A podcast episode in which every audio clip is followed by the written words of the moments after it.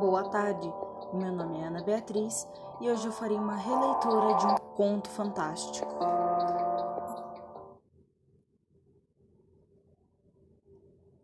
A obra se chama A Cápsula do Tempo, de L.F. Reisenberg. Espero que gostem. Quando somos crianças, fazemos coisas que ficam guardadas para sempre na memória. No meu caso, não consigo esquecer uma brincadeira muito particular. Eu pegava alguns objetos, como algum bonequinho velho, moedas de pouco valor, botões de camisa ou recortes de jornal. Os fechava dentro de alguma lata e enterrava no quintal. Era minha cápsula do tempo, que algum dia no futuro seria aberta por alguém que não viveu a minha época. Aquela coisinha sem valor valeria uma fortuna em um futuro distante, quando alguém as desenterrasse. É claro que, como qualquer criança curiosa, eu mesma cavava a terra depois de algumas semanas para ver como as coisas estavam. Aprendi que deveria usar materiais como plástico ou vidro para guardar os objetos. Uma garrafa de água mineral era perfeita, porque podia conservar qualquer tipo de coisa debaixo da terra, até mesmo papel. Como minha família mudava-se muito, acabei deixando algumas cápsulas no único lugar que elas deveriam realmente ficar, debaixo do solo, e longe da minha tentação de desenterrá-las. Cresci e, como todo mundo, acabei esquecendo a maioria dos meus sonhos de infância, até mesmo das cápsulas do tempo. Só fui pensar nelas depois que meu próprio filho, com oito anos de idade, começou a enterrar seus brinquedos no quintal. Eu fiquei atento para saber o que ele escolheria para ficar para a posterioridade, e meus olhos se encheram de lágrima ao vê-lo pegando meu velho orelho de barbear e colocando na caixa. Aquilo foi até então o momento que mais orgulho senti, mas ainda assim não interferi em sua brincadeira. Vi que ele escolheu atentamente um objeto de cada pessoa da casa. Além do que me representava, colocou uma fivela de cabelo da mãe e um soldadinho de plástica dele mesmo mas teria que aprender por conta própria que uma caixa de sapatos não suportaria a, próxima, a primeira chuva. Algumas semanas depois, meu filho já tinha feito a descoberta, porque também não resistiu à tentação de desenterrar para dar uma olhadinha nas coisas. Eu, sem falar nada a respeito, lhe dei uma garrafa plástica, para brincar, e ele entendeu o recado. Logo enterrou a garrafa bem tampada. Deve ter depositado objetos menores em seu interior para conseguir que eles entrem pelo gargalo. Naqueles dias, eu recordei muito do meu tempo de criança e tentei lembrar algumas outras coisas que eu tinha enterrado. Sabia que tinha pelo menos uma carta que eu havia escrito para alguém do futuro que viesse achá-la. Só não consigo lembrar o que eu havia escrito, nem em qual quintal enterrei, mas tinha certeza que havia feito. Enfim, quando eu, eu vivia aquela gostosa sensação de ver meu filho experimentar o que eu também tinha vivido na infância, as coisas estranhas começaram a acontecer. Um dia ele estava no quintal, como de costume, fazendo buracos com a pá, e gritou por mim. Estava irradiante e ao mesmo tempo assustado. Tinha encontrado alguma coisa enterrada há muito tempo em nosso terreno. A princípio achei que fosse uma brincadeira e que ia me mostrar uma de suas próprias cápsulas, ou então poderia ser qualquer coisa sem importância, pois era comum aos antigos enterrar o próprio lixo. Mas o que vi saindo da terra não era nada que eu já tivesse visto antes. Fiquei dias ouvindo meu filho orgulhoso dizendo a todos que havia descoberto um tesouro. A princípio, também me senti como ele, ao olhar aquele belo baú de madeira escura na minha escrivaninha, já devidamente limpo e ilustrado, depois de ser arrancado imundo da terra. Não era grande como os que aparecem nos filmes de piratas. Tinha cerca de 30 centímetros, mas emanava um mistério que o fazia parecer ser o maior do mundo. Toda a minha vida passou diante dos meus olhos ao saber que alguém, provavelmente algum garoto, tinha tido a mesma ideia muito antes de mim e que eu próprio tinha aberto uma cápsula muito mais antiga que a minha. Meu filho perdeu o interesse pelo conteúdo quando soube que só havia papéis velhos. Porém, tive a certeza de que não fazemos em vão. Era o meu destino abrir aquela caixa de Pandora, e eu não teria feito isso caso não influenciasse meu filho a brincar de enterrar coisas, e se não tivesse tantas boas lembranças sobre as que eu mesmo enterrei. Meu mundo parou quando rompi a fechadura do baú e descobri ali uma espécie de diário de quem o enterrou.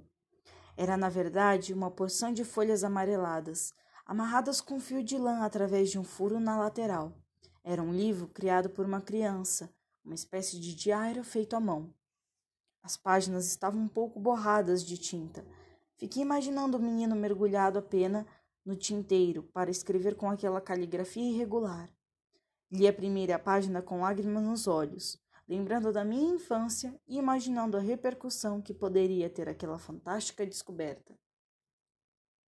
Meu nome é Ulisses, tenho 12 anos e hoje é dia 27 de agosto de 1917. A primeira frase já encheu meu coração de alegria. Ulisses era o nome do garoto. Naquele momento, senti que nós dois nos daríamos muito bem, mesmo sabendo que provavelmente ele já estava morto enquanto eu lia aquilo.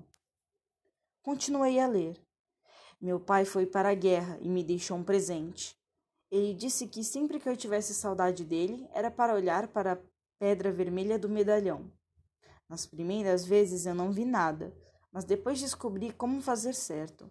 Eu tinha que lembrar de algum momento feliz que tive com ele, e o que eu pensava aparecia na pedra. Não poderia ter começado a leitura de forma mais sentimental. Imaginei o tal presente que o pai dera ao menino como sendo algum amuleto sem qualquer valor material ou místico. A memória do garoto é que o fazia ver os momentos felizes que teve junto ao pai. Logo, pensei comigo, ele descobriria que o medalhão não servia para nada e que o verdadeiro significado do presente recebido estava nas lembranças que os dois teriam enquanto estivessem separados. A leitura prosseguiu. Quando consegui pela primeira vez, vi meu pai me carregando nos ombros.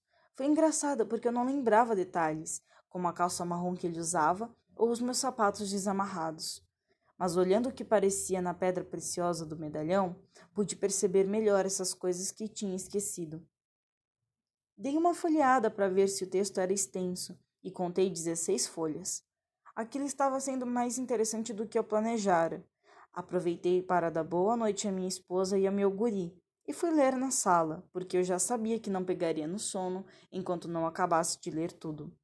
Estranhamente, nesse ponto, Antes de ir para a sala e terminar a leitura, lembrei-me do nome do meu primeiro amor. Eu tinha feito um cartão para ela, onde escrevi alguns versinhos e enterrei em algumas das minhas cápsulas. Nunca mais a vi depois que nos mudamos, e só naquele momento, depois de mais de 30 anos, fui me recordar dela. Talvez algum dia alguém encontre meus primeiros e últimos versos apaixonados que fiz para alguém que nunca os lerá. Ulisses tinha escrito mais sobre outras memórias suas.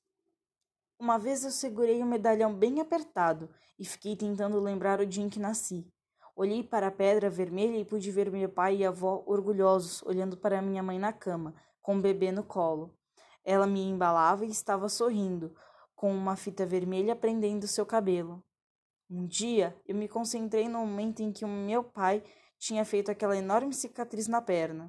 Achei que não ia conseguir ver nada, porque isso tinha acontecido antes de eu nascer. Mas depois de um tempo, logo reconheci aquele menino caindo de uma árvore e começando a chorar de dor. Era meu pai aos 13 anos. Eu não queria mais parar de ler, mas aquilo estava mais parecendo uma história de ficção. Talvez fosse isso mesmo, apenas um conto fictício que alguém criou e resolveu enterrar. Eu guardava brinquedos nas minhas cápsulas, Outra pessoa poderia guardar o que elas bem entendessem. Se os papéis não tivessem aquela cor e cheiro característicos, eu poderia duvidar que realmente datassem do ano anunciado. Um dia, meu pai ficou um tempo muito grande sem escrever e fiquei bem preocupado. Peguei o medalhão e tentei encontrá-lo. Pensei por um bom tempo em onde ele poderia estar e por que tinha parado de mandar notícias. O que vi surgir na pedra vermelha me deu um aperto no coração. Ele entrava em uma casa em chamas para salvar uma menina. Lá dentro, o fogo era muito forte e ele acabava nunca mais saindo de lá. Soube depois de algumas semanas que ele tinha morrido exatamente daquele jeito. O último parágrafo me fez estremecer no sofá da sala. Mesmo duvidando de que aquela história era real, o suspense me fez imaginar o poder que aquela joia trazia ao menino. Era como ter um canal que mostrasse o que acontecia em qualquer hora, em qualquer lugar, mesmo que mais ninguém tivesse visto. Era uma verdadeira bola de cristal aquilo. Mas o mais impressionante vem a seguir. Quando vi que podia usar a pedra para saber o que acontecia em outros lugares, procurei imaginar o que seria de mim agora que estava sozinho. Me vi mais velho, vestido de soldado, como meu pai. Eu atirava com uma arma estranha, quando de repente um tiro me atingia. Eu caí no chão, procurando de onde vinham os tiros, mas ia sendo atingido mais e mais vezes, até fechar os olhos e não abrir mais. Depois disso, guardei o amuleto e decidi nunca mais usá-lo, porque o que vi me assustou bastante. Eu só queria lembrar que a data em que esse texto foi escrito, teoricamente, é 1917. Como seria possível que o menino visse a própria morte, possivelmente uns 20 anos mais tarde, talvez na Segunda Guerra Mundial? Sim, só podia ser ficção. Pela última frase, achei que o medalhão não participaria mais da vida do garoto, mas me enganei. Ele tinha uma ferramenta muito poderosa nas mãos, que podia ver o futuro. A partir daí, começou a pensar nos anos que seguiriam e a anotar tudo o que via na pedra vermelha do amuleto mágico. Assim, como o profeta Nostradamus, previu muita coisa que realmente aconteceu. A maior parte do conteúdo daqueles textos se referia a grandes acontecimentos históricos do século XX. Não haviam menções a datas, locais ou nomes, mas pelos meus conhecimentos podia identificar a descrição da morte de Hitler e fim da guerra, o assassinato de John Kennedy, a chegada do homem à lua. Quanto mais eu lia, mais os fatos descritos iam se aproximando da minha época, e foi me causando calafrios. Se aquilo fosse uma farsa, tinha sido montada há muito pouco tempo. Mas quem é que ia enterrar um baú antigo no meu quintal? Além disso, eu já morava nessa casa há mais de cinco anos e nunca tinha sido enterrado naquele gramado. E nunca tinha sido enterrado nada naquele gramado antes do meu filho começar a brincadeira. Continuei lendo as páginas restantes, suando frio com a possibilidade de alguma descoberta ainda mais surpreendente. Na última página dos escritos, depois de eu ler descrições sucintas do que só poderia ser a queda do Muro de Berlim, e os atentados terroristas ao World Trade Center, fiquei ainda muito mais chocado. Um homem de olhos escuros e cabelos grisalhos vai encontrar esses papéis. Esse homem era eu.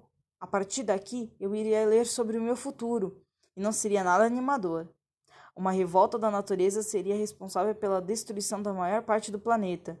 Não havia nenhuma data ou local, mas não pude deixar de imaginar meu tempo sendo destruído por ondas gigantes, terremotos e furacões. Na minha mente, o mundo acabaria dentro de poucos dias, talvez naquela mesma noite. Em um ímpeto de fúria, juntei todas as folhas e joguei na lareira. Minha família não gostaria de saber dessa história perturbadora. Mesmo que fosse brincadeira de mau gosto de alguém querendo me pregar uma peça, achei melhor acabar com tudo aquilo. Com as páginas queimadas, chegou a vez de jogar aquela caixa de madeira que tinha trazido aquela baboseira para minha casa. Arram... Arremessei com força dentro da lareira e ela se desfez em pedaços. Nisso, ouvi um som metálico e notei um brilho intenso vindo do fogo. Não pude crer, mas o torpor em que eu estava me fez rir e puxei o medalhão para fora da lareira com a ajuda de um espeto. Fiquei observando atentamente a joia.